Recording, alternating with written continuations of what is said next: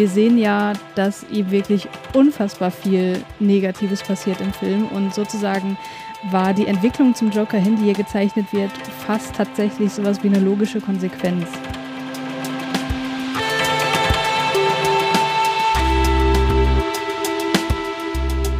Wir reden heute auf der einen Seite über eine Kultfigur und auf der anderen Seite über ein Thema, was nicht ganz so einfach so über die Bühne geht. Es ist jetzt kein Thema, wo ich sagen würde, ja, kann man mal entspannt bei einem Bier drüber reden. Oder wie siehst du das, Martin? Ja, es geht nämlich um psychische Krankheiten oder um die Darstellung von psychischen Krankheiten in Film. Und gerade für Zuschauer oder Film, Filmfans, die davon jetzt nicht so, nicht so betroffen sind oder nicht so viel Ahnung haben, ist das meistens ein schwieriges Feld, wie man damit umgeht. Und wenn man sowas an, auf der großen Leinwand sieht, ob das eine akkurate Darstellung ist ja. oder Sch nicht. Schwierig auch deswegen, weil man sich oft, oder zumindest ging es mir lange so, sich keine Gedanken darüber macht, was habe ich denn da eigentlich gesehen und ist das adäquat, sondern man nimmt das erstmal so an, ja. ohne das zu reflektieren. Und man sagt sich ja jetzt auch nicht, ah, so sind die also. Genau. Und, und so entwickeln sich die Klischees und die äh, Stigmatisierung. Das ist ja was so, so ein schleichender Prozess, ja. ähm, was man dann erst merkt, wenn man wahrscheinlich Kontakt hat mit, mit einer Person, die dann eine psychische Krankheit hat. Und deswegen wollten wir mal ähm, über das Thema mal genauer sprechen und wie Filme uns ähm, immer wieder beeinflussen und gerade bei dem Thema psychische Krankheiten mit einem Krankheitsbild auseinandersetzen, was, was wir, wie gesagt, sonst eher weniger mit zu, zu tun haben, die meisten Menschen. Und da gibt es glücklicherweise auch gerade einen Film, der noch aktuell zur Aufnahme dieses ähm, Filmmagazins noch aktuell in den Kinos läuft. Ähm, der dazu sehr gut passt, der auch äh, viel besprochen ist. Wahrscheinlich der Film, der in den letzten Monaten ähm, die größte Kontroverse ausgelöst hat. Es geht ja. um den Joker. Der Joker. Und tatsächlich auch, wenn man sich mal überlegt, ne, in der aktuellen Zeit ist er nochmal auf dem Titel. Wann schafft das schon mal ein Film, nochmal auf dem Titel einer großen Wochenzeitung zu sein? Nachdem er schon, weiß ich nicht, wie lange, jetzt acht Wochen im Kino ist Ungefähr, oder so, ja. ja. Es gibt Redebedarf über den Joker, glaube ich, äh, und über die Themen, die dahinter stehen. Das wollen wir tun und das tun wir nicht alleine, sondern wir haben uns Unterstützung äh, geholt und zwar von Christiane Attich. Ich bin die Christiane, ich bin Psychologin. Ich bin an der TU Chemnitz tätig in der psychologischen Forschung, beschäftige mich da mit, äh, ja, ganz grob gesagt, Mensch-Computer-Interaktion, etwas genauer gesagt mit der Interaktion mit Activity-Trackern und Daneben bin ich auch Podcasterin, mache mittlerweile aktiv bei vier Podcasts mit, davon äh, drei tatsächlich selber produziert auch. Und einer davon, der heißt Brainflix und der beschäftigt sich mit Psychologie im Film. Wenn ihr in Christianes Podcasts mal reinhören wollt, was wir euch sehr ans Herz legen wollen, dann findet ihr die natürlich in den Show Notes. Vorher aber noch ein ganz kurzer Hinweis in eigener Sache von uns. Lukas, gib mal, gib mal einen Fuffi her. Ich muss, ich mach mal, ich gehe raus. Wenn du mir einen Fuffi gibst, dann mache ich draußen für, für, für dich persönlich Werbung. Dass du ein geiler Typ bist. Ja, Werbung. Die beste Erfindung der Menschheit. Oder? Finde ich auch. Werbung ist schon was Tolles. Ähm, keine Sorge, es kommt keine Werbung oh, an dieser Stelle. Schade. Habt ihr jetzt gedacht? Mm. Nein, wir machen keine Werbung. Das Filmmagazin bleibt werbefrei. Na, obwohl, wir machen doch was. Eigenwerbung. Ein bisschen Eigenwerbung ist, ist, ist die beste Werbung, denn wir wollen eure Stimme haben. Auf Twitter, auf Instagram oder persönlich uns geschickt, denn äh, wir würden gerne wissen, wie gefällt euch das Filmmagazin? Äh, was ist super, was ist nicht so super? Davon leben wir sozusagen auch ein bisschen. Wir nehmen ja sonst kein, kein Geld, sondern wir wollen, ob es euch gefallen hat. Eure Zuneigung ist unsere Währung. Ähm, deswegen schreibt uns da gerne, äh, wie es euch gefallen hat, per Mail oder per andere Social Media Dienste. Besucht auch auf jeden Fall filmmagazin.audio. Da haben wir noch viele, viele weitere Episoden Episoden mit spannenden Themen und Gästen. Und eine sehr gute Kommentarfunktion, die sehr gerne genutzt werden mhm. kann. Wir antworten auch meistens. Deswegen aber jetzt back to the show.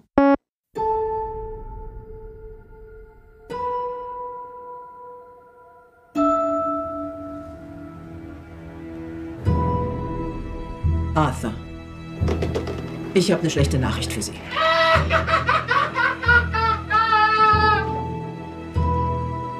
Das heute ist unsere letzte Sitzung. Sie hören nie zu, oder? Sie stellen mir jede Woche dieselben Fragen. Wie läuft's im Job? Haben Sie irgendwelche negativen Gedanken?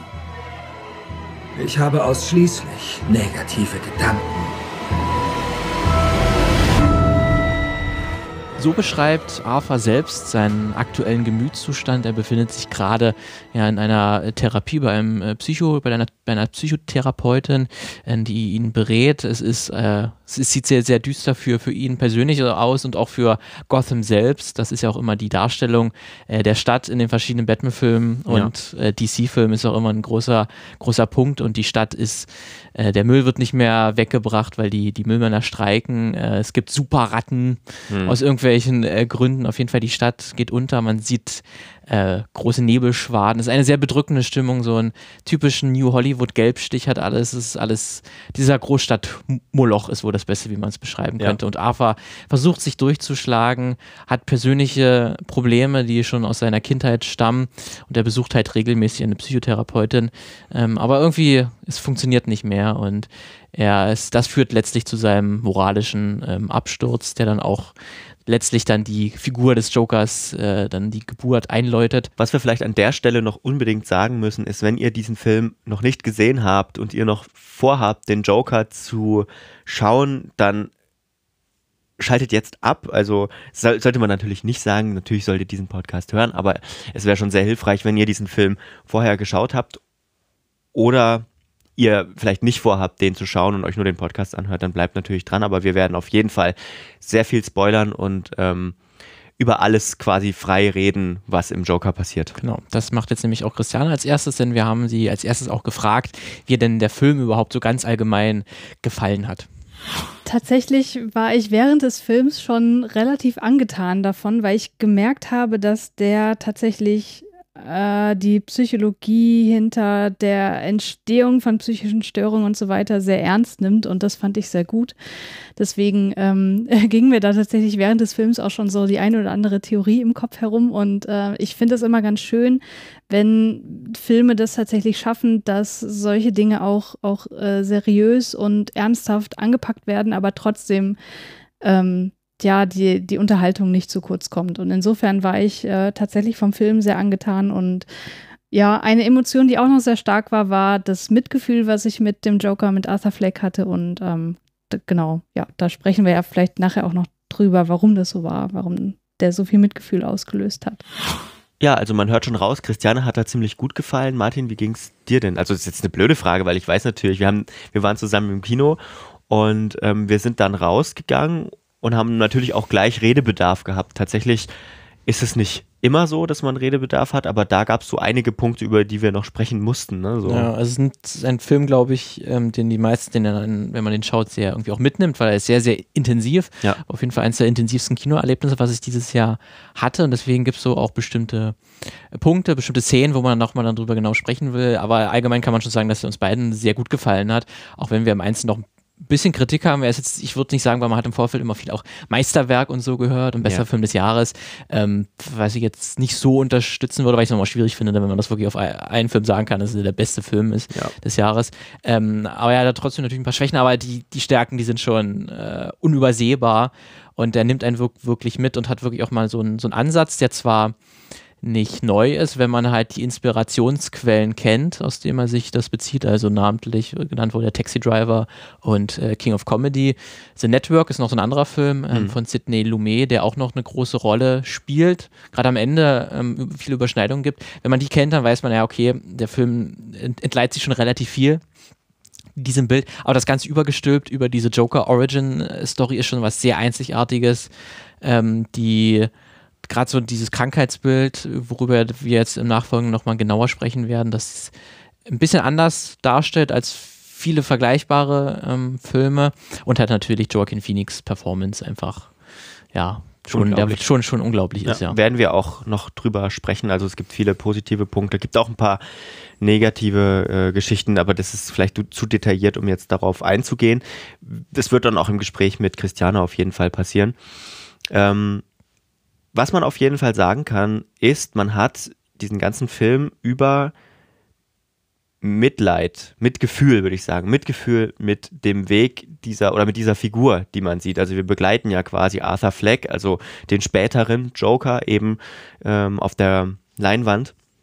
Und man hat die ganze Zeit, man kann ihn verstehen, auch wenn er natürlich tatsächlich eigentlich schon ab der Mitte des Films genau. ein Mörder ist. Ja, ja. Womit dann letztlich der sozusagen der, der, der Stein, der alles mehr oder weniger ins Rollen bringt, ist ja sein, sein, sein erster Mord oder die ersten Morde sogar, weil das erste Mal, wo er tötet, sterben gleich drei, drei Menschen da in, in, dem, in dem Zug und das erfüllt ihn ja so mit Freude. Genau. Ähm, und das ist etwas, ähm, wo man ja natürlich hinterfragen kann, äh, dass eine solche Figur, die, die, die solche Taten dann äh, begeht, dass man dafür trotzdem die irgendwie Empathie empfindet für genau. so jemanden. Und dass es ja auch ein häufiger Kritikpunkt war. Und äh, ja, wir haben da auch mal Christiane gefragt, was sie zu diesem Punkt sagt. Ja, er ist ein Mörder, aber was der Film halt macht, ist, dass er die Origin Story dieses Jokers sehr äh, realitätsnah darstellt und insofern auch ganz nah an der Figur dran ist und sich dieser Geschichte auch, also dieser Geschichte auch sehr viel Raum gibt. Und insofern fand ich die Entwicklung, die dort dargestellt wird, ähm, nicht nur so von einem wissenschaftlichen Standpunkt her, sondern auch von einem ganz persönlichen Standpunkt sehr nachvollziehbar, weil wir sehen ja, dass ihm wirklich unfassbar viel Negatives passiert im Film und sozusagen war die Entwicklung zum Joker hin, die hier gezeichnet wird, fast tatsächlich sowas wie eine logische Konsequenz. Was hier im Film gemacht wird, ist, dass tatsächlich ähm, wir multifaktorielle Ursachen für die Entwicklung zum Joker hin präsentiert bekommen. Also wenn ich das ein bisschen kontrastieren soll zu den anderen Joker-Filmen, dann ist es so, dass wir bei dem ersten Joker-Film von 89 so ein ganz klar aus, auslösendes singuläres Ereignis haben, was der Zuschauer auch sieht, da fällt er ja ins Säurefass und so weiter. Und bei The Dark Knight ist es so, dass der Joker selber damit spielt, dass er verschiedene ursächliche Bedingungen für die Entwicklung seiner Persönlichkeit gibt, wo der Zuschauer nicht genau weiß, na, wie ist es jetzt eigentlich? Und hier in diesem Film ist es so, dass wir ja, über, ich würde sagen, über ja, zwei Drittel des Films hinweg eben genau das gezeichnet bekommen, wie es dazu kam. Und ähm, das sind halt unfassbar viele Prozesse und Ursachen, die hier zusammenkommen. Also was wir zum einen sehen, ist, dass Arthur ja von Beginn an in psychotherapeutischer und psychopharmakologischer Behandlung ist. Ich würde mal vermuten, wegen Depressionen auf jeden Fall. Er sagt ja zum Beispiel, dass er sehr viele negative Gedanken hat und es steht ihm auch so ein bisschen ins Gesicht geschrieben. Wobei ich jetzt nicht ausschließen würde, dass da auch noch andere psychische Störungen, vielleicht äh, Komorbide vorhanden sind. Also vielleicht äh, so eine antisoziale Persönlichkeitsstörung, die durch Medikamente im Zaum gehalten wird. Und äh, darüber hinaus hat er auch noch eine komorbide Affektinkontinenz. Das hört sich vielleicht ein bisschen okay. komisch an. Da, damit ist gemeint, dass er eben nicht in der Lage ist, die ähm, Gefühlsausdrücke in besonders stressigen Situationen zu kontrollieren. Also das ist ja das, was dieses Lachen im Film immer äh, darstellt. Also dass er eben in Situationen, in denen er sich überfordert fühlt, äh, zu lachen anfängt und dieses Lachen halt in der Situation nicht mehr unterdrücken kann. Es ist einfach wie, wie so eine Art Tick in dem Moment. Hm. Das kommt noch hinzu ähm, und wir lernen dann auch später im Film, dass das aufgrund einer ähm, frühkindlich äh, herbeigeführten neurologischen Störung ähm, so der Fall ist, weil er dort auch ähm, Kindesmissbrauch ähm, erlebt hat durch den Partner seiner Mutter. Also wir spoilern hier komplett alles, ne? Ja. und dazu kommt noch eine familiäre Vorbelastung, weil die Mutter Penny, die litt ja auch an einer psychotischen Störung. Und das ist sozusagen das, das ähm, Paket, mit dem wir in den Film starten, was wir wissen, was mit Arthur so los ist. Und dazu kommen halt dann noch diverse chronische Stressoren im Alltag. Also wir lernen, dass er zum Beispiel in einer hierarchisch eher niedrig, niedriger gestellten sozialen Klasse angesiedelt ist, mit finanzieller Unsicherheit. Also der lebt in so einer heruntergekommenen Gegend in Gotham City während man mitbekommt, dass so der Kapitalismus und der Neoliberalismus immer mehr floriert und dann muss er auch noch seine kranke Mutter pflegen. Das sind so die chronischen Stressoren, die er im Alltag erlebt. Und äh, dann gibt es noch gesellschaftliche Entwicklungen, die eine Folge auf Arthur als Individuum haben. Also sprich, dass die finanzielle Förderung seiner medikamentösen sowie der, sowie der Psychotherapie gestrichen wird. Und dann merken wir halt, dass es auch noch diverse akute Stressoren gibt, die hinzukommen. Und das sind eben diese ganzen Erfahrungen von Unterdrückung, Schikanierung, Mobbing, Demütigung, die er auch dann später in der ähm, Comedy-Show erlebt. Und außerdem erhält er noch neue Informationen über seine Herkunft, die seine Mutter von ihm jahrzehntelang äh, verschwieg, sodass er sich von ihr, die ja, ja, könnte man sagen, die einzige Person ist, von der er irgendwie Liebe und Zuneigung erfährt, dann auch noch verraten wird. Und das, was ich jetzt hier in diesem, was weiß ich, drei Minuten Monolog äh, geschildert habe, das sind halt so unfassbar viele Faktoren, die letztlich dazu führen, dass er der wird, ähm, um den es geht im Film, dass er zum Joker wird. Und insofern finde ich das tatsächlich eine ähm, sehr realistische Darstellung, weil das eben auch das ist, wie psychische Störungen nun mal entstehen. Das ist halt nie nur der eine Faktor, das ist, ist nie nur die Genetik oder es ist nie nur das, ähm, also selten ist es nur das eine Trauma, was dazu führt. Und insofern fand ich das tatsächlich ganz schön, dass hier so ähm, mit so vielen unterschiedlichen Faktoren gearbeitet wird. Und dadurch fand ich, war es halt auch sehr nachvollziehbar. Also gerade wenn man an die ganzen Demütigungen denkt, die er dadurch lebt, das ähm, ist tatsächlich schon eigentlich erstaunlich, dass er bis zu, wie alt mag er sein im Film, 40 vielleicht, dass er bis dahin ein relativ unbescholtenes Leben geführt hat. Ja, genau daran gab es allerdings auch Kritik. Also gab ja dann eben äh, den Vorwurf, dass zu viele Sachen aufgezählt wurden, die eben dazu führten, ähm, um sich vielleicht so ein bisschen aus der Affäre zu ziehen. Ja, so ein bisschen äh, so zu, zu viele Köche ver, verderben den Brei und der Film legt sich nicht so, so richtig fest so auf wirklich, um wirklich eine richtige Anklage zu führen und sagen, hier, das, ist, das System hat zu dem geführt, das ist irgendwie schuld, da muss man was machen, sondern es sind so ganz viele und irgendwie ist es dann irgendwie auch gar nichts am Ende. Ja. Könnte man so deuten. Ja, aber auf der anderen Seite natürlich ist es immer so ein Mix von, von ganz vielen verschiedenen Einflussfaktoren. Ja. Also wir werden es nicht lösen können, aber worüber wir auf jeden Fall sprechen können, ist es, man braucht ja nicht nur eine Geschichte, eine gute Geschichte, die man irgendwie im Writers Room, Room oder so konstruiert, sondern man braucht auf jeden Fall auch jemanden, der das umsetzen kann. Und du hattest es vorhin schon angesprochen, Joaquin Phoenix. Ähm, es spielt diese Rolle schon meisterhaft. Ist natürlich auch in große Fußstapfen getre getreten. Damit meine ich jetzt nicht Jared Leto, sondern damit meine ich, ähm, meine ich den Joker aus The Dark Knight. Ähm, ist schon, also man hätte lange gedacht, nee, da kommt man nicht ran. Da kommt man einfach ja, Das ist wahrscheinlich, weil die Vergleiche sofort kommen. Da ist jetzt der, der fünfte Schauspieler, der das ja. jetzt eine, eine Joker-Rolle übernimmt.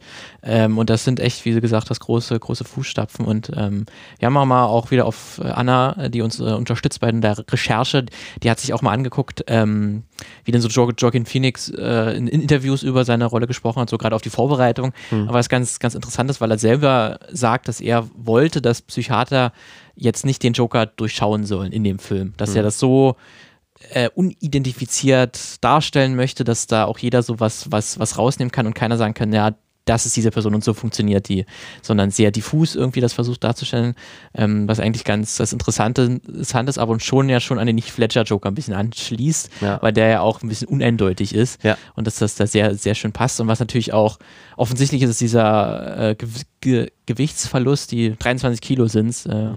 am Ende gewesen, die er da für die Rolle abgenommen hat, weil er damit natürlich auch diese Tabletten, die er nimmt in dem Film oder eine Zeit lang in dem Film nimmt, ähm, dass das die Auswirkungen davon sind. Ähm, und dass dadurch ja dieses knöchrige Spiel ist und weil man ja immer wieder im Film sieht, gerade wenn er tanzt, äh, sich so die Knochen aus seinem Körper biegen und dass das so auch nochmal eine sehr große Einzigartigkeit hat. Ähm, und dass er ähm, auch das Tagebuch, was man zum Beispiel sieht im Film, was eine große Rolle spielt, ähm, das ist tatsächlich, was ist, äh, Joe Joaquin Phoenix während des, während der Vorbereitung auch wirklich benutzt hat und dass das quasi am Anfang ähm, wo er die Rolle angenommen hat, hm. äh, quasi ein leeres Tagebuch hat und das dann beschrieben hat und seine Gedanken und so reingefasst hat und dass das so auch dann im Film gelandet ist. Ähm, also da teilweise die Schreibsel, die man da sieht, die stammen wirklich von ihm selbst, was er da dazu gefunden hat und dass das so diese Beziehung so zwischen ihm gefunden hat und das ist auch so der Prozess, bis er halt seine Rolle gefunden hat, weil das natürlich man nicht sofort im ersten Tag sofort das Klick macht und ja. zack, jetzt weiß ich, wie ich den Joker spielen werde. Ja. Und gerade halt die, die Lache, ne, die ist ja was sehr, sehr Wichtiges, die ja nicht nur den Charakter ja aus zeichnet, den Joker-Charakter, sondern auch Arthur, hm. seine bürgerliche Rolle, ja, dass er ja wirklich krank ist. Ja, und es ist eben auch, also gerade beim Lachen, da werden wir dann auch mit Christiane noch, noch äh, tiefergehend drüber sprechen, aber gerade beim Lachen ist es ja was ganz anderes als bei Heath Ledger, bei The Dark Knight, wo, es ja eher so ein aufgesetztes Lachen ist, so ein, genau. so ein tatsächlich gewolltes Lachen und bei ihm ist es ein pathologisches Lachen. Also, ja. äh, wie gesagt, reden wir dann nochmal drüber, aber was ich auch spannend fand, und das sagt ja Joaquin Phoenix selbst so ein bisschen, es war ja so Method Acting quasi. Allein durch diese Hungerkur hat so er sich, oder hat er im Interview gesagt, hat er ein anderes Körpergefühl entwickelt und hat sich diese Rolle dann auch näher Also lustig, der hat selber ne? mal auch in einem Interview, was ich mal mit ihm äh, mir angehört habe, da hat er gesagt, er weiß gar nicht, was Method Acting ist. Okay. Also, ja, er macht das, also das machen andere. Er ja. hat es wahrscheinlich, würden sagen, äh, Leute, die dieses diese Technik sich damit wirklich auskennen, würden wahrscheinlich sagen, ja, okay, das ist eigentlich Method Acting, was er gemacht hat, weil er auch am Set ähm, häufiger mal das, das Set einfach verlassen hat, hm. äh, ab, abrupt relativ, weil er halt so perfektionistisch ist und mhm. so hm. halt in der Szene drin ist und dann, wenn es nicht funktioniert, hat er auch ein bisschen ja, so reagiert hat. Das ist zwar nichts vergleichbar mit äh, Jared Leto. Da gibt es ja da vorher was sehr bekannt ist, dass er seinen Schauspielkollegen äh, benutzte Kon Kondome geschickt hat, weil er ist der Joker, er ist crazy. Oh ähm, und so, und dass das so eine Entschuldigung war für Scheißverhalten. Im Prinzip, das hat jetzt wohl Joaquin Phoenix nicht, nicht gemacht, aber er hat wohl auch ein paar Mal ein bisschen, war sehr intensiv in der Szene drin, kann man sagen. Hm. Hm. ja, okay. ähm, ja, es gibt auch noch so, also er hat auch noch beschrieben, dass er eben ähm, körperlich auch in der Rolle drin war eben und ähm, sozusagen über dieses diese starke Gewichtsabnahme, die du schon erwähnt hast, diese 23 Kilo, auch eine andere Einstellung zu sich gefunden hat. Und das sieht man auch, also das sieht man auch im Trailer schon teilweise, ähm, so Szenen, die immer wieder äh, eingefangen werden, nämlich wo er dann so da sitzt mit nacktem Oberkörper und sich so, also die Muskeln so, nicht, nicht irgendwie angeberisch die Muskeln, sondern mhm. wirklich so dünn und verdreht und man sieht wirklich jede einzelne Sehne, wie sie sich unter der Haut Es wirkt so ein bisschen, als ob er wie aus schiebt und Kokon sich so rausschält, so ja, ein bisschen, genau. ne? Es ist was, was sehr Einzigartiges, was auch irgendwie dazu passt, weil er sozusagen im Prozess ist, zum ja. Joker zu werden. So ja. könnte man es zumindest Also es deuten. ist irgendwie so eine perfekte, es ist, finde ich, also aus meiner Sicht so ein perfektes Zusammenspiel zwischen der Atmosphäre, die die Stadt vorgibt, also die das Setdesign vorgibt, ähm, die die Beleuchtung vorgibt, die die Musik natürlich auch vorgibt, die auch Anleihen an The Dark Knight hat ähm, und die er, in die er perfekt reinpasst, mit der er, er perfekt harmoniert im Sinne von, dass eine Disharmonie entsteht im Prinzip. Ähm, also schon großartige Figur, aber wir haben eigentlich ein anderes Thema heute ähm, zur Folge. Genau, denn äh, es geht natürlich um die Darstellung der, der psychischen Krankheit von, von äh, Arthur Fleck. Und was ja dann im Film auch eine, einen großen Platz einnimmt, ist eher, dass er durch seine Taten ja auch ein, eine Revolte auslöst und eine Bewegung, dass sich Leute an ihn ein Beispiel nehmen und sich mhm. auch eine, jo eine Clownsmaske äh, ja, anziehen und dadurch äh, dann Gewalttaten äh, übergehen. Und das wird ja auch im Film direkt auch angesprochen von äh, Robert De Robert De Niro äh, als, als Showmaster, der dann auch äh, Arthur in seiner Show am Ende anspricht, was er dann zu diesen Ausschreitungen und zu dieser Bewegung sagt und dann Arthur sagt, ja, mit Politik habe ich eigentlich nichts am Hut mhm. und eigentlich ist mir das auch egal, weil eigentlich habe ich das nur gemacht, um damit ich endlich mal ich gesehen werde. Aber das muss ja eigentlich schon eine Art Verstärkungseffekte eigentlich schon haben, diese, diese Bewegung. Und das haben wir dann auch äh, Christiane gefragt, da gehen wir mal wieder ins Gespräch rein, ähm, was sie denn zu diesem, diesem Fakt sagt, dass da äh, wirklich eine Bewegung entstanden ist, die Arthur so sozusagen unterstützt. Ja, Verstärkung ist da genau das richtige Stichwort. Also ähm, das hat auf jeden Fall einen Effekt in, im Sinne von operanter Verstärkung. Tatsächlich gibt es vorher auch schon ähm, eine Art Verstärkung in der Szene, wo er sich von diesen drei ähm, Typen, die ihn da in der Bahn ähm, belästigt fühlt, also die bringt er ja dann auch um. Und die haben ihn ja vorher schon ziemlich drangsaliert und äh, auch äh, geschlagen und getreten und so weiter. Und äh, das war ja dann tatsächlich die erste, der erste Mord in dem Film, der erst noch, so wie ich das interpretiere, interpretiere, aus Notwehr passierte. Und das ist ja auch eine Art von negativer Verstärkung. Negative Verstärkung bedeutet, ähm, dass ein negativer Stimulus weggenommen wird. Insofern wird hier durch diesen Mord an diesen drei Typen der Schmerz erstmal weggenommen. Also er merkt, okay, dadurch, dass ich sie jetzt hier irgendwie ermordet habe, geht es mir jetzt erstmal wieder gut. Ich bin erstmal wieder sicher. Das ist eine negative Verstärkung. Und der Effekt, der dann äh, seine Anhänger auf ihn haben, er wird ja da tatsächlich schon fast glorifiziert als, als derjenige, der da die ähm, ja, diese Rebellion anführt, könnte man sagen, ähm, das ist äh, absolut ein Fall von positiver Verstärkung. Das heißt, ähm, dass eben er eine Art von Belohnung erfährt für das, was er dort tut. Und ähm, das würde ich auf jeden Fall genauso sehen. Und das fand ich auch ganz schön, dass äh, dieser Punkt hier nochmal aufgemacht wird, weil dadurch natürlich auch wenn ich jetzt mit so einer Psychologenbrille wieder drauf gucke, äh, Lerntheorien auch angewendet werden können, die natürlich hier auch auf jeden Fall eine Rolle spielen, die auch in der Entstehung von vielen psychischen Störungen einfach eine Rolle spielen. Welche ähm, Rolle würdest du so dieser, dieser, naja, allein, also dieser Einsamkeit beimessen? Also es ist ja ähm, so, also wir haben nur ganz wenige Personen eigentlich, zu denen er einen Bezug hat. Also natürlich an erster Stelle so die Mutter. Mhm. Ähm, dann äh, auf der Arbeit gibt es ja, naja, auch nicht so starke freundschaftliche Bande. Ähm, und dann gibt es noch dieses vielleicht Vaterverhältnis zu, zu, zu äh, Wayne, zu Thomas Wayne. Mhm. Und ansonsten findet nicht viel statt. Seine Psychotherapeutin, die, ähm, die fällt ja dann weg, weil das System sozusagen sich dieses Programm nicht mehr leistet, in dem er behandelt wird. Ja, also die Einsamkeit, die habe ich jetzt tatsächlich noch gar nicht genannt. Das wäre noch so ein weiterer chronischer Stressor, der auf ihn wirkt. Ähm, der würde ich tatsächlich auch einen relativ hohen Stellenwert zuschreiben, weil wir wissen ja auch aus äh, diversen ähm, ja, Studien aus der Sozialpsychologie, aber auch der klinischen Psychologie, dass eben der soziale Rückhalt den äh, jemand erfährt durch, durch Familie, durch Partner, Partnerin und so weiter, dass der auch einen schützenden Effekt haben kann in Bezug auf psychische Störungen und dadurch, dass der einzige soziale Faktor oder der einzige soziale Rückzugsort, den er durch seine Mutter hat, dann auch noch irgendwann wegfällt, ist sozusagen dieser protektive Faktor dann auch noch irgendwann weg. Und man sieht ja auch immer wieder, dass er schon große Sehnsucht hat, auch nach einer Paarbeziehung, ähm, die ja im Film auch dargestellt wird, wo wir dann später lernen, dass er das sich nur alles eingebildet hat. Ähm, das würde ich tatsächlich auch als, als weiteren Risikofaktor hier auf jeden Fall noch mit betonen wollen, ja sind dann diese, diese gestörte Wahrnehmung, ist das dann auch so ein, so ein ja, recht typisches Symptom von jemandem, der dann, der dann diesen Stressfaktoren ausgesetzt ist, dass er sich auch so in so eine Fantasie flüchtet? Hm.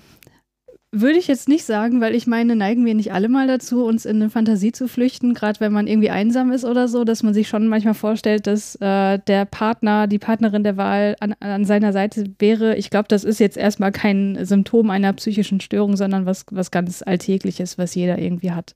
Wenn das natürlich jetzt wahnhafte Züge annimmt, insofern, dass ich äh, mich in diesen Wahn reinsteigere, dass ich davon irgendwann überzeugt bin, das ist meine Partnerin, also ich breche das jetzt mal auf Arthur und seine potenzielle Partnerin runter. Wenn er davon überzeugt gewesen wäre, dass sie wirklich seine Partnerin sei und er vielleicht noch Halluzinationen hat, das ist natürlich im Film auch ein bisschen ambig dargestellt, ob das jetzt wirklich Halluzinationen sind oder ob das wirklich nur Vorstellungen sind. Ich wäre eher auf der Seite zu sagen, das ist einfach das, was er sich vorstellt, das, was er sich gerne erträumt. So.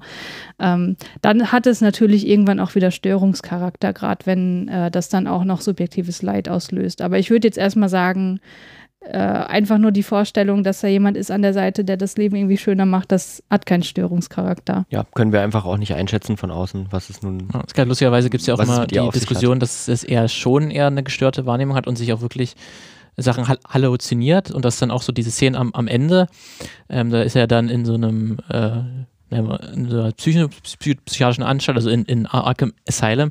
Und dass er eigentlich das Ganze über den ganzen Film eigentlich im Arkham Asylum ist und sich diese ganze Episode nur ausdenkt in, in seinem Kopf, ähm, weil man nicht genau weiß, weil er am Ende ja, also kurz, kurz vorm Ende ja in, äh, dann diese, wenn diese äh, ja, Straßenschlachten entstehen, dass er dann auf eigentlich ja irgendwie so als König gefeiert wird und auf einmal Schnitt ist er, ist er in dieser, in dieser Anstalt. Ähm, wie ist er da hingekommen? Und das ist ein bisschen, könnte man so deuten, er hat es vielleicht alles nur im Kopf ausgedacht oder das ist schon längst passiert oder so.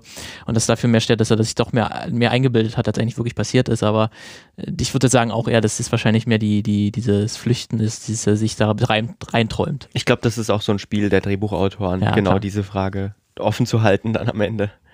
Ja, auf jeden Fall, da würde ich auch äh, absolut mitgehen. Also Arthur ist ja, was wir lernen, spätestens in der Stelle, wo wir dann merken, okay, die Freundin, die war jetzt doch nicht äh, an seiner Seite, dass er einfach ein unzuverlässiger Erzähler ist, dass wir uns im Grunde nie sicher sein können, was ist jetzt eigentlich realistisch, äh, realistisch dargestellt, was, was erlebt er wirklich und was erträumt er sich vielleicht nur.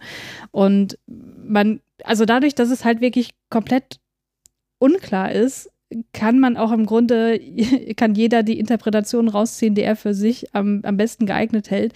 Also ich kann mir zum Beispiel auch vorstellen, dass die Situation, in der er besonders selbstbewusst auftritt, in der er ähm, ja im Grunde fast schon nicht mehr der ist, der am Anfang ist, in der er einfach so in dieser Joker-Rolle äh, komplett aufgeht, wie beispielsweise die Szene dann in der Comedy-Show, die ja auch irgendwie ziemlich unrealistisch ist, wenn man das mal äh, genauer betrachtet, weil ich glaube, in der Realität könnte dieses Gespräch, was die beiden dort führen, wo er dann sagt, ich bin der Mörder dieser ähm, Jungs dort in der U-Bahn, äh, das würde niemals so stattfinden. Würde Und man wahrscheinlich dann die Sendung nicht weiterlaufen lassen, ne? Genau, genau. Also schon viel, viel früher äh, das Ganze abwürgen, als es dort geschieht. Und das könnte ich mir tatsächlich auch vorstellen, dass das auch nur eine Situation ist, die er sich ausdenkt. Ähm, aber das bleibt ja alles komplett offen, tatsächlich. Das, von daher, das äh, habe ich, also hat mich gerade so ein bisschen noch zum, zum Nachdenken gebracht, was du gesagt hast, nämlich, dass diese Szene mit dem unzuverlässigen Erzähler, diese Szene, wo wir das erste Mal merken, ups, wir können uns nicht auf ihn verlassen, weil mhm. vorher, also jetzt aus meiner Sicht, wenn ich es noch richtig im Kopf habe, tut der Film ja so, als sei es, als sei, begleite er einfach nur diesen Charakter und wir sehen sozusagen die objektive Wahrheit Genau, aber da merken wir halt dann, äh, dass das eben doch nicht der Fall ist, wo wir dann auch rückblickend nochmal Szenen vielleicht anders interpretieren müssen oder können. Genau, aber letztlich macht der Film ja keine äh, absolute Aussage, was wir jetzt für bare Münze nehmen können und was nicht. Also zumindest kam es bei mir so an ich frage mich ja auch trotzdem noch, dass dann die ganze Diskussion, die ja jetzt um den Film ja dann entstanden ist, ist ja ungefähr einen Monat vorher, es ist ja so ein bisschen losgegangen, wo er dann den in Venedig, glaube ich, den, da den Preis als besten, als besten Film bekommen hat. Und das dann sehr so drum ging, weil wir haben jetzt auch schon äh, gesprochen, dass man ja dadurch, wie er, wie er das darstellt, so multikausal und dadurch, dass Joe, Joaquin Phoenix ja ihn auch so, auch so spielt, dass man mit ihm auch dann teilweise Mitleid hat, mhm. ähm, dass da schon ja Sympathien für ihn geweckt wird, oder zumindest em Empathie. Mhm. Ähm, aber siehst du das auch ein bisschen, bisschen kritisch, weil es ist ja schon so, dass, dass so ein Film hat ja, sage ich mal, es ist, es ist relativ einfach, oder man, indem man das halt so, so, so darstellt, dass man für jemanden sowas empfindet, selbst wenn er da danach dann schlimme Gewalttaten auslöst, gerade dadurch, dass Joker natürlich eine gewisse Geschichte hat, die Figur an sich und dass es schon in der Popkultur schon so verankert ist als faszinierender Bösewicht und dass man das irgendwie immer gerne Psychopathen zusieht und dass das dann auch wieder so ja, stigmatisierend wirken könnte, dass man sagt, ja, okay, ähm, so, so sind halt die, die Psychopathen. Mhm. Also ja, ich kann die Kritik auf jeden Fall nachvollziehen. Ähm, ich glaube, wenn der Joker am Ende ganz klar sozusagen für seine Taten bestraft werden würde, dann könnte man diese Kritik auf jeden Fall, ähm, könnte man der damit ganz gut begegnen, dass man sagt, okay, guckst dir an, der wird für seine Taten irgendwie nicht gefeiert, der bekommt seine gerechte Strafe und so weiter. Wo wir ja natürlich wissen, dadurch, dass es die Origin Story zum Joker ist, der ja infolgedessen noch einiges äh, in petto hat, sage ich mal, ähm, dass das eben genau nicht passieren wird. Und ich glaube aber auch, oder nee, anders gesagt, ich kann es nicht so richtig verstehen, warum sich ausgerechnet dieser Film jetzt dieser Kritik stellen muss, weil, wie du ja auch gesagt hast, gibt schon etliche Filme, die Psychopathen in Filmen darstellen, die noch wesentlich schlimmere Dinge tun, die auch keine äh, Strafe dafür bekommen, wo diese Diskussion einfach nicht vorkommt, weil man vielleicht eher sagen könnte, das ist Gesellschaftskritik. Also ich denke jetzt hier ganz stark an American Psycho ähm, wo ja auch ein, ein Psychopath dargestellt wird, der sich wirklich durch New York City mordet und äh, das ist wirklich, äh, wirklich, also auf einem nochmal ganz anderem Gewaltniveau, als wir das hier in dem Film sehen. Und ich kann mich nicht erinnern, dass, dass der Film da auch sich solcher Kritik hat äh, stellen müssen. Das Buch, das wurde natürlich auch äh, sehr stark kritisiert, weil das also was dort an, an Gewaltszenen im, im Buch vorkommt, das ist nochmal eine Spur härter als das, was man im Film sieht. Und da kamen auf jeden Fall auch äh, Vorwürfe, dass das alles gewaltverherrlichend sei und so weiter. Aber dass tatsächlich ähm, dem Film vorgeworfen wurde, dass das sozusagen eine Gefahr für die Jugend sei, dass man sich das bloß, bloß nicht angucken sollte, weil dadurch hätte man die, die Rechtfertigung für Amokläufe und so weiter. Also das, das kann ich tatsächlich nicht so recht nachvollziehen, weil ich denke, dass es diese Geschichten immer schon gab. Also ein bisschen, also so eine kleine Content-Warnung sollte man vielleicht vor dem Film dann trotzdem geben. Also es, mhm. der ist schon, nimmt einen schon sehr mit, glaube ich. Ja. Also ist schon sehr intensiv. Also ja, was, was der Film halt anders macht, ist eben genau das, was, was du gerade gesagt hast, dass der eben schon Mitleid und Mitgefühl auslöst für Arthur. Aber ähm, was ich da nochmal als Gedanken mitgeben möchte, ist, wenn es darum geht, ob der Film irgendwie zu einer Stigmatisierung beiträgt oder nicht, ähm, klar, das, das können wir auf jeden Fall auch diskutieren, aber ich finde auch immer, dass man dann auch Leute fragen sollte, die ja vielleicht äh, die Störungen auch haben, die im Film porträtiert mhm. werden, wie beispielsweise Depressionen. Und ich habe da jetzt keinen großen Erfahrungsschatz. Ich äh, habe da nicht mit so vielen Leuten drüber gesprochen, aber die, mit denen ich drüber gesprochen habe, die sozusagen auch sich da aus irgendeinem Grund persönlicher betroffen fühlen als ich jetzt beispielsweise, die haben gesagt, die finden das halt gar nicht so. Also die finden es nicht stigmatisierend und die äh, können die Kritik zwar sozusagen kognitiv nachvollziehen, wie man darauf kommt, aber sie persönlich sehen es halt auch, auch nicht so tatsächlich. Ähm, vielleicht, ähm, vielleicht reden wir mal noch so ein bisschen, wir hatten es schon angesprochen, über die Abgrenzung ähm, zu Jokern, die davor waren, beziehungsweise ist der Joker an sich spätestens seit äh, The Dark Knight ja schon und der Darstellung natürlich von Heath Ledger schon so in der Popkultur mehr als angekommen. Also mhm. er ist ja natürlich schon so eine, ja, das ist der Bösewicht eigentlich im Prinzip. Also ja, und irgendwie auch faszinierend, dass er sich so auch so dann über die Jahre halt so geändert hat und sich irgendwie gefühlt immer so einem Bild von einem Bösewicht ähm, ja, angepasst hat, wie es vielleicht gerade in der Gesellschaft gerade besonders als faszinierend ge ge gegolten hat, weil du hast ja auch schon angesprochen, dass der mit Jack, Jack Nicholson, das ist so der, die, die Figur des Jokers ist da, der war schon quasi, bevor er zum Joker wurde, ist ja schon Bösewicht, ist ein Gangster und fällt dann einfach dann in einen äh, Giftmülltank und es wird dann durch, durch dieses Ereignis dann quasi zum letztlich zum, zum Joker. Aber das ist noch so ein, es gab einen Grund, der war schon vorher quasi böse und ist jetzt noch böserer. Und der Heath Ledger Joker, der hat so dieses Unberechenbare und so, mhm. was häufig dann immer gesagt wird, ja, dass er so für eine Metapher für Terrorismus ist, der so halt kein bestimmtes, ähm, also ein ganzes Ziel genau hat, sondern einfach die Gesellschaft an sich einfach angreift mhm. ähm, und so und so un unerklärlich ist und dass jetzt der, der heutige Joker dann halt so ähm, dass dann schon die Gesellschaft so an sich auseinandergenommen wird und halt mit den verschiedenen Gründen und warum der so so ist. Ähm, siehst du das auch so, dass da so eine Entwicklung sta stattgefunden hat? Ja, auf jeden Fall. Also die Entwicklung zwischen dem 89er Batman und dem The Dark Knight Batman, die ist, äh, also konträrer könnte man das fast nicht machen. Ähm, also das ist natürlich in dem Nolan-Film wesentlich düsterer, wesentlich näher an der Realität, als das in dem 89er Film gemacht ist, weil also durch einen Fall in Säurefass kann vieles passieren, aber ich glaube nicht, dass man dadurch äh, so eine Charakterwandlung durchläuft, wie das dort dargestellt ist. Und bei The Dark Knight, das wird dem Film ja auch immer hoch angerechnet, dass es dort halt komplett unklar ist, wie es dazu kam, dadurch, dass der Joker halt selber verschiedene Geschichten darüber präsentiert. Ähm, und ich finde aber, dass zwischen dem Batman-Joker und dem jetzigen Joker nicht so ein unfassbar großer Unterschied besteht, weil ich finde, ähm, zum einen, wie der Joker teilweise gedreht ist. Ich sehe da teilweise klare Hommagen an den, an den ähm, Nolan-Joker in einigen Bildeinstellungen beispielsweise. Und aber auch, wenn man sich ähm, überlegt, wie die psychologische äh, Biografie von Arthur Fleck sein könnte, wäre es denkbar, dass sozusagen Arthur Fleck zu dem Heath Ledger Joker wird. Also so, äh, ähm, also das könnte ich mir sehr gut vorstellen.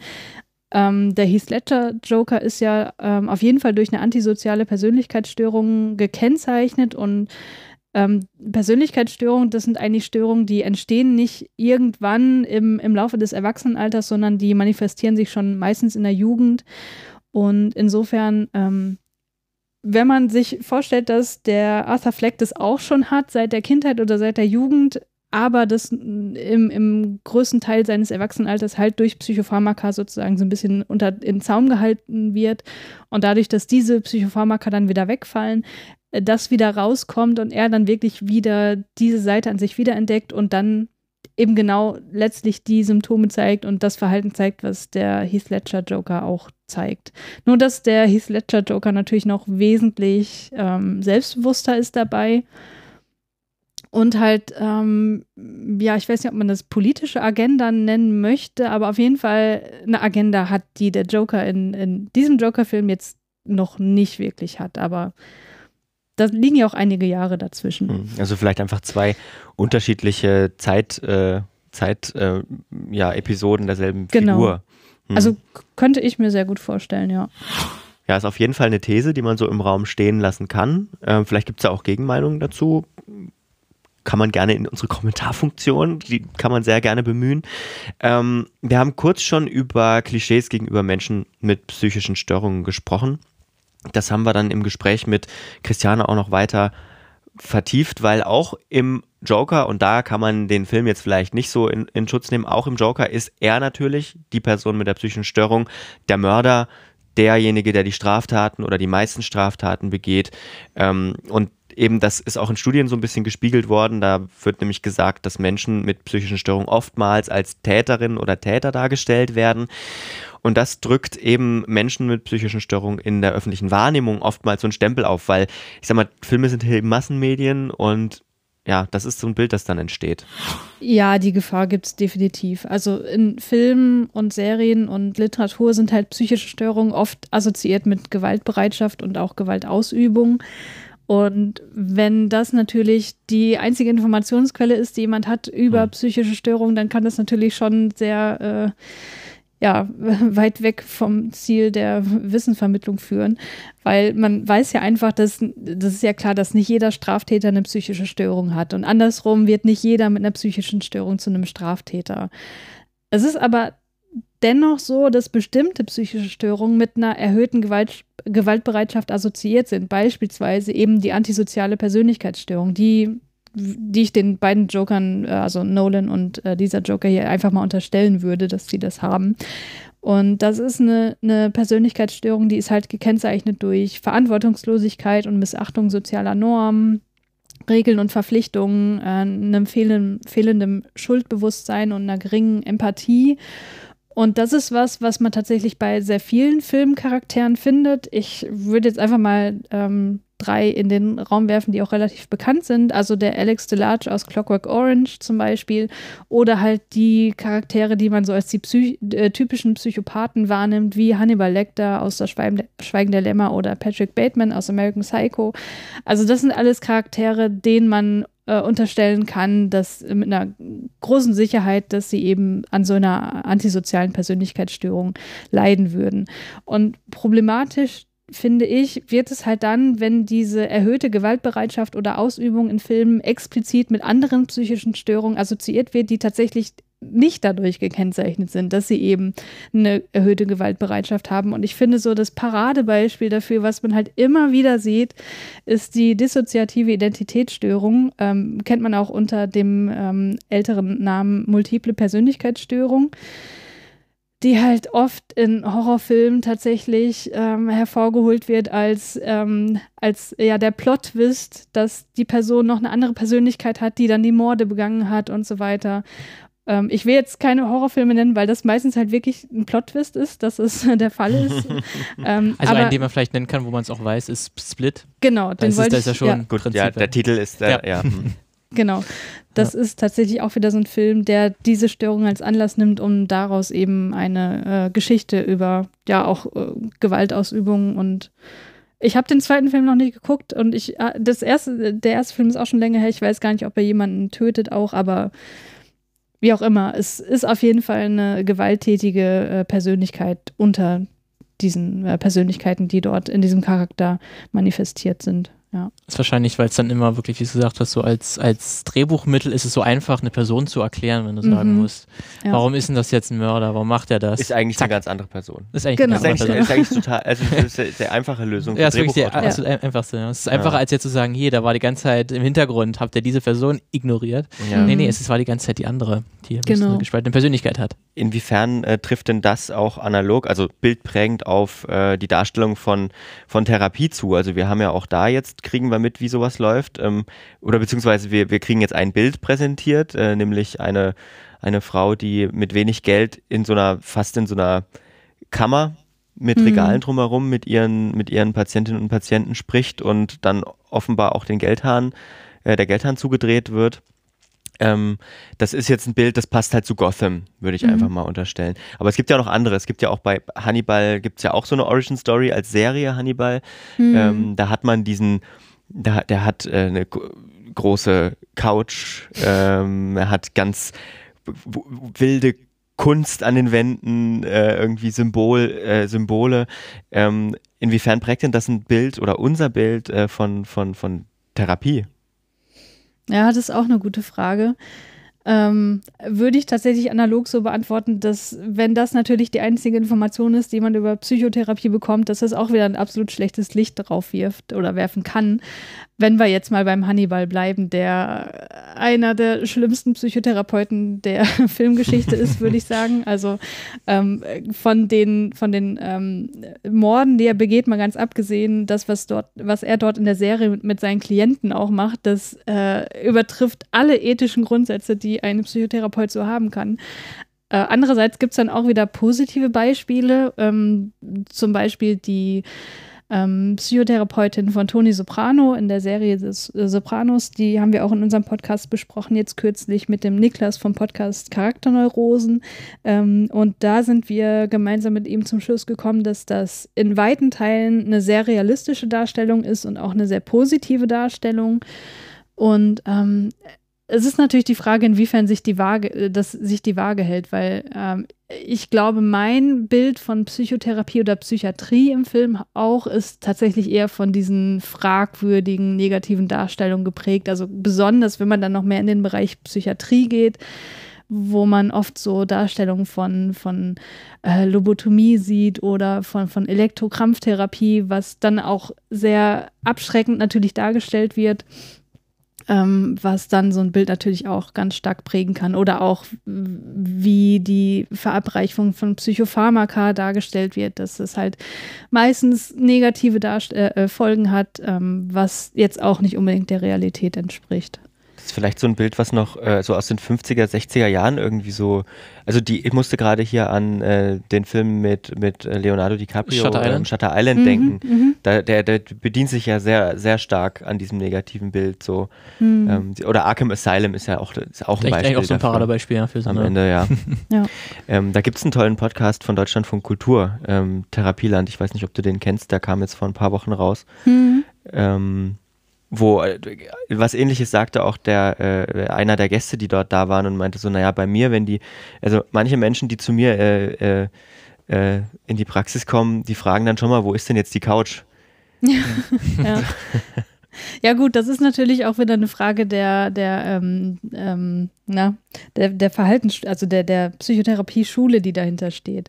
Also es mhm. gibt natürlich, wenn man jetzt eine Psychoanalyse macht, immer noch das klassische Szenario, dass da jemand auf der Couch liegt und der Psychotherapeut oder Psychoanalytiker in dem Fall halt dahinter, sodass er auch nicht im Sichtfeld ist. Also das gibt es immer noch, aber Psychoanalyse ist halt nur ein Therapieverfahren und mhm. auch eins, was äh, nicht mehr so unfassbar verbreitet ist, weil das auch äh, ja, ich, ich würde sagen, zu Recht ähm, ja wenig empirische Evidenz auch erfährt und nicht für jede Art von psychischer Störung auch geeignet ist. Hm. Was Sie auch sagen, ist am besten, äh, sieht man aus wie Sigmund Freud, dann, dann bekommt man am meisten Vertrauen. Das sind ja die, ein bisschen die Bilder, ja.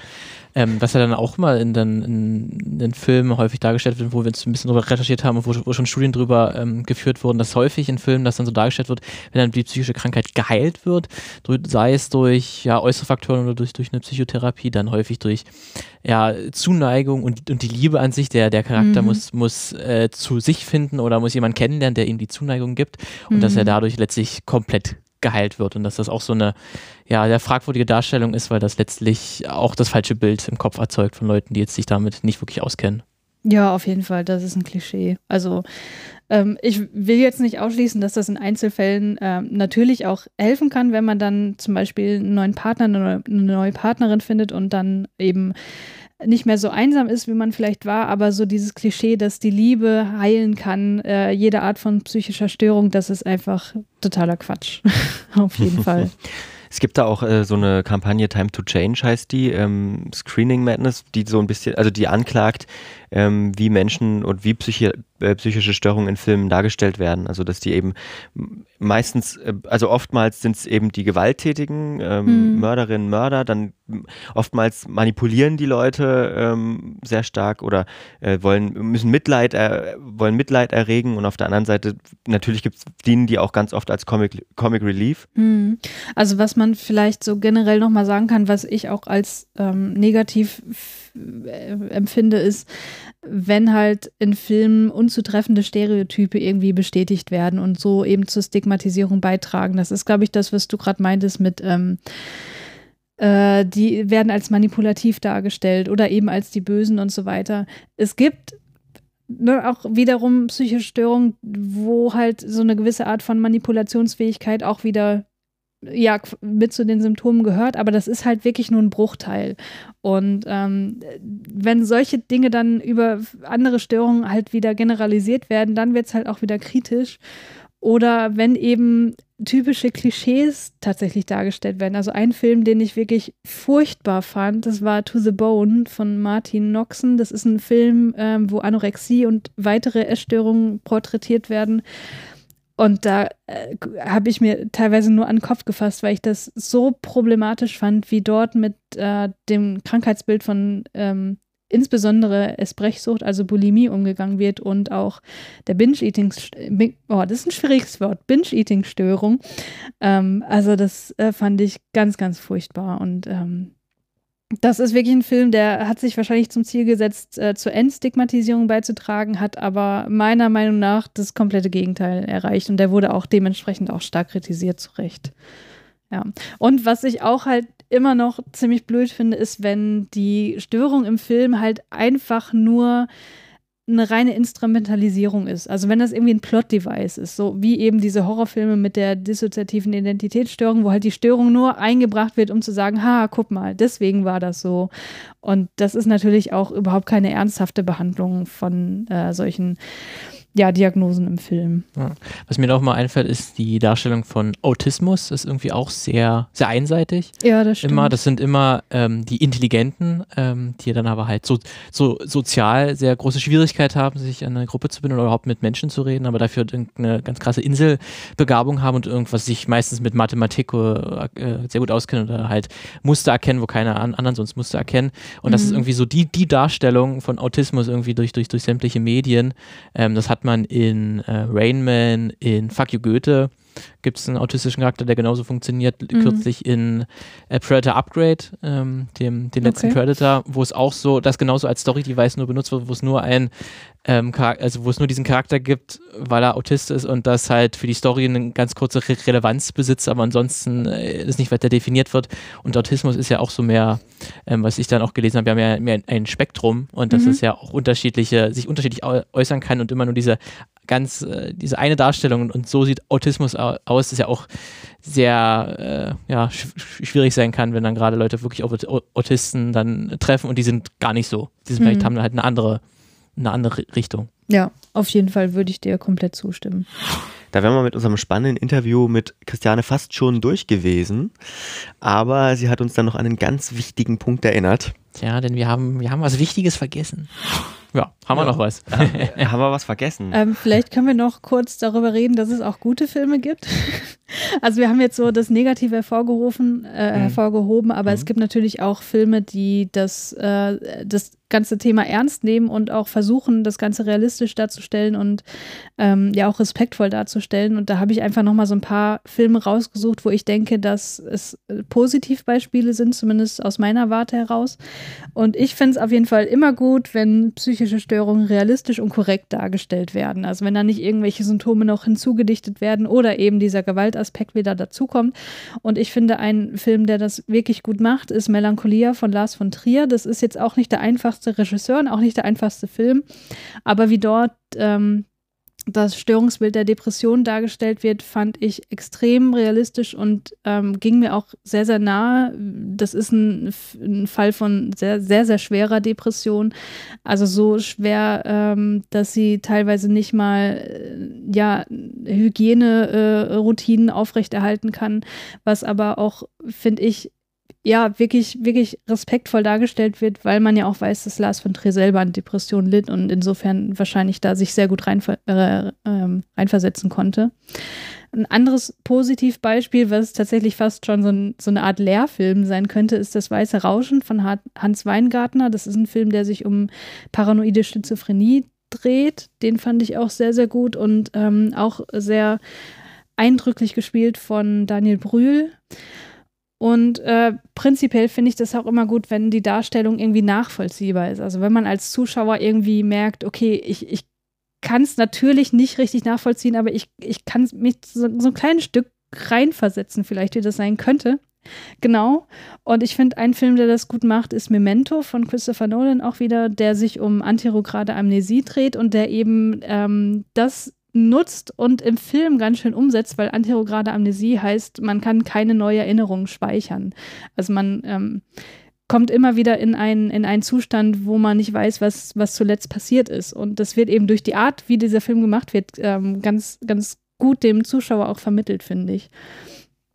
Und äh, ein Film, den ich nochmal nennen würde, weil ich finde, dass der viel zu selten besprochen wird und es auch ein Beispiel für einen Film ist, wo diese psychische Störung nicht so im Vordergrund steht, sondern eher so im Hintergrund mitschwingt, ist Inside Llewyn Davis von den Coen-Brüdern, wo man auch dem Hauptcharakter eine Depression attestieren könnte, die aber wirklich nur so durch die Blume angedeutet wird. Und das finde ich halt auch immer ganz schön, wenn es äh, eher subtil behandelt wird. Ja, das war's. Jetzt also, aber wirklich, ist aber wirklich äh, vorbei, ne? Ist, auserzählt. ist auserzählt. Alles auserzählt. Nee, ist natürlich nicht. Also es gibt noch unglaublich viele Punkte äh, beim Joker, über die man sprechen könnte, jenseits von der Darstellung von äh, psychischen Störungen. Denn man könnte auch, weiß ich nicht, über die Gewalt, wie sie da inszeniert ist, sprechen. Man könnte natürlich auch über die trotzdem zahlreichen Probleme, die der Film an anderen Stellen hat, sprechen. Aber vielleicht lassen wir es einfach an der Stelle mal gut sein mit dem Joker. Denn also was aus meiner Sicht bleibt, ist auf jeden Fall ein Film, der die Erwartungshaltung, meine Erwartungshaltung, wenn nicht erfüllt, sogar noch ein Stück übertroffen hat. Denn ich, für mich war es einer der meist erwartetsten Filme dieses Jahr, weil A, sehr geprägt durch den The Dark Knight Joker. The Dark Knight immer noch aus meiner Sicht einer der besten Superheldenfilme, wenn nicht sogar mein Lieblings-Superheldenfilm überhaupt.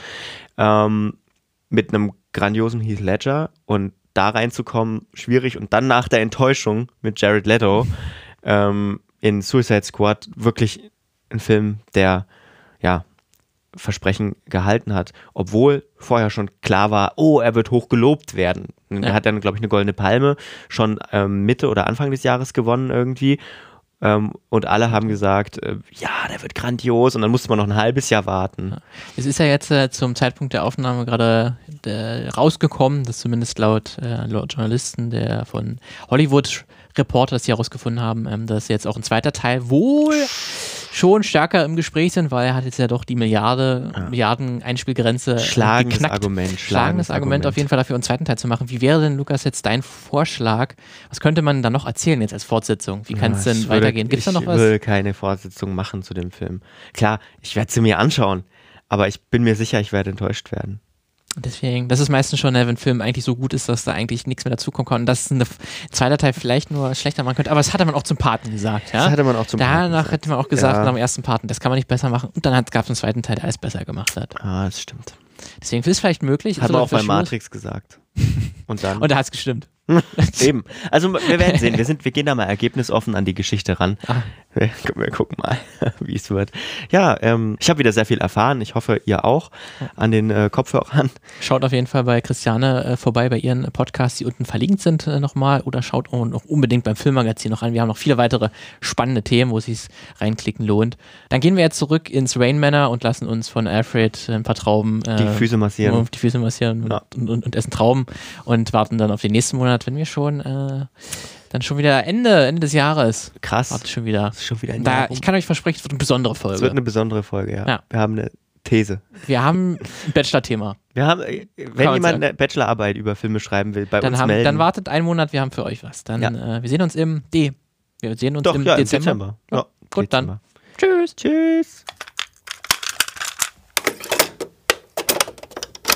Eine Einfachtonproduktion 2019.